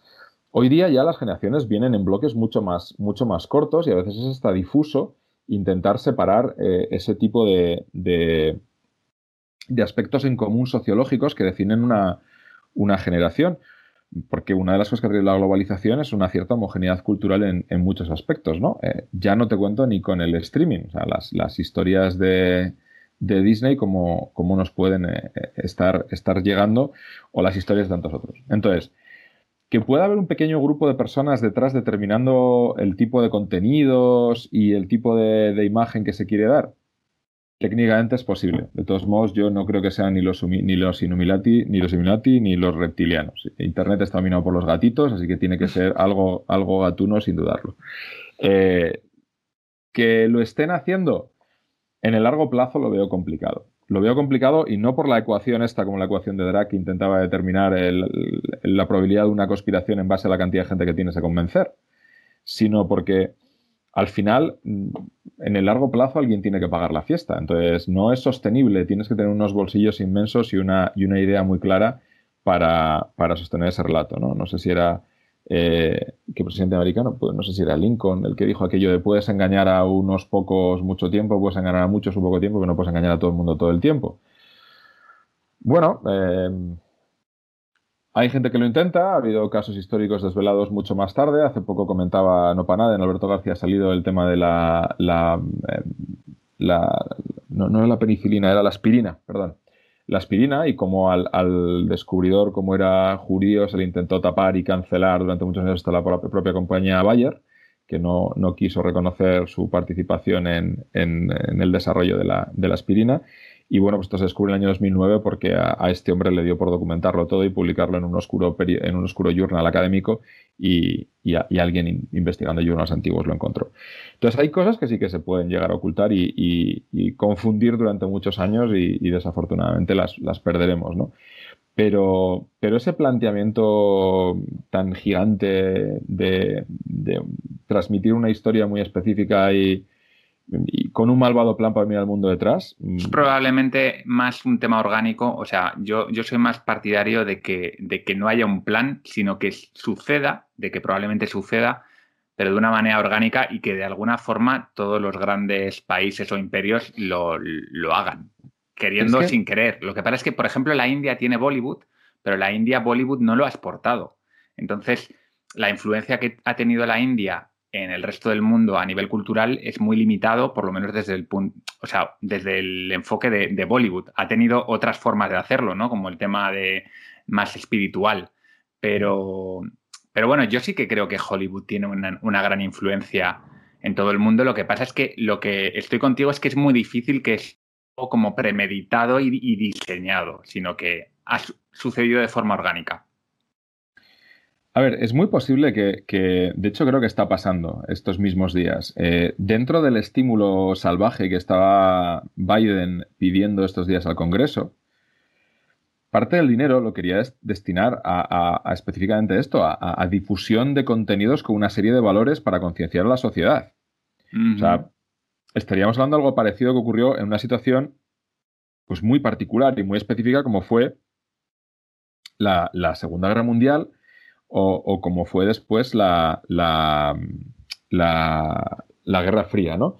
Eh, a mí una película que me gusta mucho y que recomiendo a todo el mundo es Trumbo. Trumbo, que además la hace este hombre. Ojo, qué desastre soy para, los nombres. El, que hacía. El protagonista es el que hacía Breaking Bad. Eh, Brian Entonces, Trumbo es maravillosa. Es una película sobre, sobre la, época macartista y las listas negras y cómo este hombre con talento y mucho trabajo consigue romper el sistema de las listas negras. Entonces, eh, ese proceso duró, duró varios años, ellos lo pasan muy mal. O sea, las cosas que vivieron ellos son parecidas a las que se han vivido ahora. Cuando hablamos de los scratches, pues a ellos los vilipendiaron públicamente, eh, sin pasar por un juicio, sin eh, acabando con sus derechos fundamentales como están haciendo ahora en algunos casos, ¿no? Eh, sin, respetar la presunción de inocencia directamente el gobierno acusando a gente antes de que, de que haya habido un juicio y, sin, sin, esperar a, tener más, más, datos sobre la realidad. Esto lo vivieron ellos. Y, bueno, acabó yendo el péndulo para el otro lado también por unas cuantas personas excepcionales que, que, que se enfrentaron a ello y uno de ellos fue Trumbo que lo hizo desde el talento. Este hombre pues cuando le, cortan las alas, pues se dedica a buscar económicamente a quién le puede interesar el contenido sin que aparezca mi nombre. Y bueno, pues empieza por una industria naciente y los nichos de hoy son las grandes eh, em, industrias de mañana, pues, pues busca muy bien este nicho, empieza a generar contenidos y acaba ganando dos Oscars, sin que se sepa que es él. Claro, cuando llega un momento que se descubre que es él, es como, mira, ni estáis consiguiendo cancelar, o en aquel momento expulsar del mercado a esta gente porque se afiliaron al Partido Socialista, al Partido Comunista cuando eran jóvenes, porque lo que entendían en aquel momento es que, bueno, pues había cosas que, se podían hacer mejor, ni, ni, esta gente es tan mala como, como, se estaba planteando. Pero luego es que hay otro problema, y es que es cierto que vemos ciclos en la historia, pero una cosa es ver un ciclo y otra cosa es estar dentro del laberinto. O sea, lo complicado que es en un momento dado tener esa capacidad de decir, espera, espera, voy a, voy a parar, voy a tomar perspectiva, voy a bloquear todos los estímulos que me están viniendo voy a bloquear toda la presión del grupo y, voy a tomar perspectiva para, mira, es que esto ya ha pasado en la historia. Bueno, para empezar, como decías antes con los egos, tu cerebro dice, no, no, esta vez es diferente. Esto no es lo mismo. Mm. Para empezar. Y en segundo lugar, pues lo, comentaba Recuenco hace poco una de las turras, ¿no? Eh, pues eh, está muy bien eso de ser un héroe recordado que cambió el mundo enfrentándose a, la realidad, pero oye, es que prepárate a que toda tu vida va a ser 24 horas al día de eso. Tienes que estar totalmente convencido, tienes que estar, eh, o sea, no sé, cuando yo tenía hace poco una discusión muy, muy, muy típica con, mi hija, eh, que claro, al, ser algo más personal lo puedes llevar de otra manera, pero lo, típico me decía, yo quiero ser famosa. Y decía, Lucía, no sabes lo que es ser famosa. Tú lo que quieres probablemente es cierta autoestima, mm, dinero y, y, pues bueno, cierto poder y reconocimiento que te permite hacer cosas que otros no pueden. Hazte gente de famosos. Vas a ganar una pasta, no, pero es que yo quiero que me den, eh, que me den ropa gratis. Claro. ¿Tú te crees que llegan a los famosos? Las marcas hablan con los agentes. Que son los que después, pues ahí lo tienes. Y claro, vas a poder caminar por la calle. Es mm. que yo una frase que le digo a todo el mundo es, las Kardashians son lo más. Y tú no puedes ser la Kardashian. Chiara Ferragni es algo único en la historia moderna. Y tú no puedes ser Chiara Ferragni. O sea, hace falta nacer. Tienes, tienes que tenerlo, tienes que tener... Puedes aprender fotografía, puedes aprender técnicas de relaciones públicas, puedes aprender a posar, puedes aprender a maquillarte, pero esa capacidad desde, desde su más tierna juventud, de todos los días a las 9 de la mañana sacarse una foto y exponerla para todo el mundo y exponerse a que la gente... Eso es, es algo que yo entiendo que es muy complicado. Esa, esa piel fina o esa piel más gruesa, lo mismo con el tema de la política. Entonces, cuando tú piensas en un trabajo, cuando tú miras en, yo es que quiero ser, a mí es que me gustaría hacer, es que esta persona lo que hace, dices, bueno, pero vamos a ver, esto, ¿cómo es el día a día de esta persona? ¿Qué contrapartida, no? ¿Qué contrapartida? ¿Cuál es la cara B? Sí, sí, totalmente. Y, luego, el, hablabas al principio de esta charla del coste de oportunidad. Miras a una persona y dices, ¿esto cuántas horas cuesta? ¿Cuántas horas y a qué nivel cuesta? ¿Vale? O sea, la clave muchas veces no es tanto el talento, sino la cantidad de horas que hay que, hay que hacer, la que hay que dedicar. Que, y, claro, son horas. Yo he entrevistado, te hablaba antes de la gente que estaba haciendo, yo he entrevistado a muchos directivos, a muchos emprendedores, y también eh, lees libros sobre, sobre la temática. ¿no? El profesor Galloway está hablando ahora mismo mucho de esto, sacó la álgebra de la, de la felicidad. Y uno de los mayores problemas que tiene toda esta gente es que descubre al final de sus carreras de nuevo, no te dicen me hubiera gustado trabajar más, no, cuando, cuando se abren ya, cuando estás en una conversación más personal, dicen, es que no he visto crecer a mis hijos. es que no los conozco, es que no he estado con mi familia, es que me he divorciado 27 veces, es que, ¿por qué? Pues porque tenías una dedicación y además ya no solamente horas dentro de la oficina, horas dentro de la empresa, es, es el run run mental, estar en la batidora una y, otra vez. Y esto, eh, pues hay gente que lo puede hacer, hay, gente que, lo quiere hacer, hay gente que es cierto que culturalmente se transmitió durante una época que esto era, era maravilloso y era algo a lo que aspirar, pero bueno, yo creo que no es para, todo el mundo y que no es fácil. para todos. vale, em, tres preguntas rápidas para ir terminando, Guillermo. La primera es, ¿qué recomendarías a alguien que quiere ser un poquito más sabio cada día? Tú que eres una persona que te he escuchado decir, ¿no? Que lo que más te gusta en la vida es aprender. ¿Qué le recomendarías a una persona que quiera ser un poquito más sabio cada día? Pues mira, lo más fácil y más rápido que te diría es, leer, ¿no? A mí siempre me ha gustado mucho leer y, bueno, de hecho, pues hice cursos también de, técnicas de lectura rápidas para poder leer más en el mismo tiempo y, demás. Pero también soy consciente. Y, y, sigue siendo rentable, quiero decir, cuando lees más rápido, porque yo he visto muchos cursos de estos, pero nunca me he animado porque me da la sensación de que me podría perder aprendizaje al aumentar la velocidad. A ver, eh, yo no creo que Usain Bolt vaya a comprar el pan a 9,5 segundos los 100 metros, ¿no? Es, una vez que tú tienes la capacidad, la usas como, como consideres, ¿no? Eh, entonces, por ejemplo, yo corrijo muchos trabajos de alumnos. De hecho, tengo una, una, cierta tendencia a los alumnos a ponerles trabajos de desarrollar y a ponerles eh, exámenes de desarrollar, incluso open books, libros abiertos, ¿no? ¿Por qué? Porque después me los puedo leer muy rápido, no con ánimo de memorizarlos o de recordarlos, sino simplemente buscando aquellos elementos que tiene que tener la, respuesta o aquellos errores típicos. Entonces, a mí, por ejemplo, en ese sentido me resulta muy eficiente. Eh, es cierto que hay gente que trabaja los temas de, lectura rápida sin, sin, relacionarlos con la memoria. Em, yo con quien aprendí, y quien me gustaba mucho por la técnica que tiene, porque es alguien muy de técnica, es Ramón Campayo. El, libro de Ramón Campayo venía con un CD, fui a alguno de sus cursos. Bueno, pues eh, Ramón es cierto que después pues, ha salido de Níker Jiménez y ha buscado otras herramientas de marketing. Antes se habló de ser campeón del mundo de memorización y demás, pero también es cierto que, sus técnicas mm, en general funcionan, tienen una lógica y, bueno, sin ser un, un, científico, un academicista, eh, como técnico es, es, muy bueno más allá de cualquier otra historia. Entonces él él te explica en los libros la manera de hacerlo, la manera de aprender y, a partir de aquí, pues ya tú, tú decides cómo, lo haces. Y si no, hay aplicaciones, te puedes cargar aplicaciones gratuitas que lo que te van haciendo es ponerte textos que van cada vez más rápido con un determinado enfoque para que vayas ampliando cada vez más el marco de visión y, vayas entrenando la velocidad. Te decía lo de leer, pero yo soy consciente que leer no es para todo el mundo. Bueno, son cosas que pasan, no, no todo el mundo puede, puede leer. Em, entonces, si no todo el mundo puede leer, una cosa que, eh, sí que es fácil hacer es, ver películas. ¿vale? Una buena selección de películas históricas, plantearse ver una película al día con una cierta historia. Eh, y de hecho, hace poco escribía un libro un, hombre que bueno, tiene muchos problemas con su hijo adolescente y le dice, mira, te dejo que no vayas a, la universidad, te dejo que no vayas al colegio, no tengo ninguna pega, siempre y cuando mm, no tomes drogas y todos los días veas dos películas conmigo y las comentamos y se dedican durante dos años a ver películas y películas. Y Pero la parte de comentarlas creo que es algo especialmente importante, ¿no? Porque si mm. simplemente veo la película pero luego no hago esa reflexión a posteriori sobre ella, quizá no, no me quedo con, con, el aprendizaje, ¿no? Según vas viendo más, más películas, empiezas a ver patrones, empiezas a ver eh, cosas relacionadas con momentos históricos y, bueno, pues te debería generar curiosidad. De todos modos, de nuevo, las películas tampoco son para todo el mundo y como bien dices, no todo el mundo puede aprender de ese estilo. Entonces, si quieres ser más sabio cada día, si quieres aprender y, algo que sea relativamente genérico y que te pueda generar satisfacción, incluso no te gusta leer o no te van las películas, bueno, pues yo, lo que recomendaría es, primero, hablar con la gente mayor, hablar con la gente más mayor que conozcas de tu entorno, familia y amigos. La cantidad de, de sabiduría, de experiencia, de historia y de ganas de contarlo que, tiene esa gente salvaje. Yo creo que como sociedad, así como las sociedades asiáticas, los japoneses, los coreanos veneran mucho y cuidan mucho a sus mayores, nosotros no lo hacemos.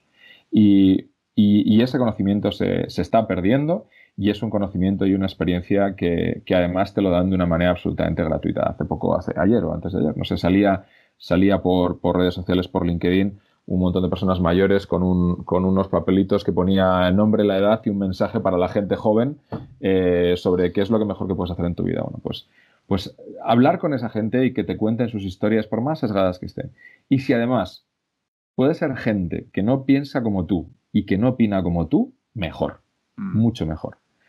porque eso te va a abrir la, cabeza, ¿no? Eh, te va a abrir la, mente y la visión. Cuando yo estaba estudiando los emprendedores adolescentes, eh, uno de los factores que, encontramos clave de éxito entre todos ellos, en, la literatura lo llaman eh, global mindset, mentalidad global, es un constructo que básicamente todos ellos eran gente que había pasado en, su infancia o adolescencia periodos relevantes de tiempo en otro país, en otra región donde se hablaba otro idioma, había otra cultura y periodos, relevantes viviendo el día a día, ¿vale? No como un turista. De hecho, había un caso de una chica que, estudiamos que no había ido a otro país, pero que todos los veranos desde, niña, ella era de Murcia y todos los veranos los pasaba en un pueblo de Galicia donde solo hablaban gallego. Entonces es un cambio radical de climatología, de cultura, de idioma. De... Entonces estaba ahí con la familia, con los primos, iba, iba en verano dos meses. Y esto lo que te hace es te abre la mente, te abre la mente a empatizar y a entender a otras personas que piensan distintos. Te abre la mente a, a intentar negociar y buscar puntos comunes y a, bueno, pues ser más, más orientado a resultados y más comprensivo. Pues sí. Pues para finalizar, me gustaría que me sugieras a qué tres polímatas te gustaría que entrevistase, o sea, qué charlas te parece interesante a ti. Pueden ser gente que conozcas, igual que Recuenco me recomendó a ti, o puede ser gente que, que no conozcas, pero que te parezca interesante y te gustaría que les entrevistase. Pues, eh, a ver, una persona, yo creo que son las personas de España que más sabe de, inteligencia artificial y de programación es Marco Besteiro. Marco es un, buen amigo mío y es una persona que desde haber escrito probablemente uno de los primeros libros de, programación en César para Microsoft a escribir poesía, eh, es, un gran desconocido y, espectacular. Eh, yo te recomendaría hablar también con Luz Reyo. Luz es em, una científica, está además eh, ahora en Madrid, si no recuerdo mal. Eh, Luz es disléxica y ha dedicado prácticamente toda su vida a intentar acabar con la dislexia. ganó un montón de premios, ganó el MIT Innovadores 35 en la categoría social, ganó el John Research eh, de Vodafone, tiene, fue beca Soca y le dieron una beca en, el Carnegie Mellon en Pittsburgh, estuvo allí trabajando, ha desarrollado varias patentes y tiene un proyecto que se llama Detective. Detective es una gratuita que, detecta con una probabilidad altísima el riesgo de, dislexia en niños de 8 a 12 años y, bueno, podrás encontrar entrevistas que le han hecho en Jotdown, en El País, yo la entrevisté para Mujeres Conciencia y, y lo de Luz es algo absolutamente espectacular. Y no sé, Ricardo Gali es otra persona que me parece absolutamente alucinante. Alberto Olmos me parece un tío muy, muy curioso eh, a la hora de, tanto de, hacer análisis de libros como hacer análisis de, la vida cotidiana. Mm, ¿Qué más? ¿Qué más? ¿Qué más? Eh, más polímatas. Más polímatas. Eh, bueno, llevas cuatro ya, o sea que si quieres si no, luego yo encantado de que me pases más, más referencias. Algunos de ellos los conozco y me parecen personajes muy interesantes. Así que, nada, a ver si, a ver si consigo alguna entrevista con, alguno de ellos. Sí, no, ya, ya te ayudaré. María Fanjul, por ejemplo, ha salido hace ah, María Fanjul también la estará... María tiene una historia, la entrevisté para la generación C en su momento y tiene una historia muy interesante. En la generación C estaba también un caso, bueno, Esther Paniagua, Esther es periodista, ha ganado un montón de premios y tiene una visión también, le gusta mucho tecnología, trabaja en temas de tecnología, yo creo que es relativamente accesible. Eh, bueno, es eh, estupendo. Eh, muchísimas gracias, Guillermo, por estar aquí a estas horas de, la noche. Ha sido todo un placer tenerte en Polímatas. Y nada, esta es tu casa. Nada, gracias por la invitación, Val. Ya se lo cobraré a Recuenco por la que me ha liado. Y bueno, pues nada, espero que te sea útil y mucha suerte con, el canal y con todo lo que, lo que hagas. Muchas gracias. Hasta luego. Pues nada, Polímata. Esto ha sido todo por hoy. La entrevista la puedes ver en detalle en polímatas.com, donde voy a hacer un artículo en el que voy a poner todos los libros de los que hemos estado hablando. También voy a referenciar a todos los temas interesantes, los artículos que ha dado para muchísimo, la verdad. Toda la conversación con Guillermo ha profundizado en un montón de temas y entiendo que es fácil perderse, así que yo te lo recopilo ahí todo para que lo tengas muy fácil. Y si te quieres enterar de las próximas entrevistas, que ya tengo un par súper interesantes en cartera, simplemente métete en polímatas.com con Y y suscríbete a la newsletter de Píldoras de Sabiduría, donde te voy a avisar de las entrevistas, de los podcasts y también meto contenido adicional exclusivo para los suscriptores. Sin más, me despido, soy Valmuño de Bustillo, nos vemos.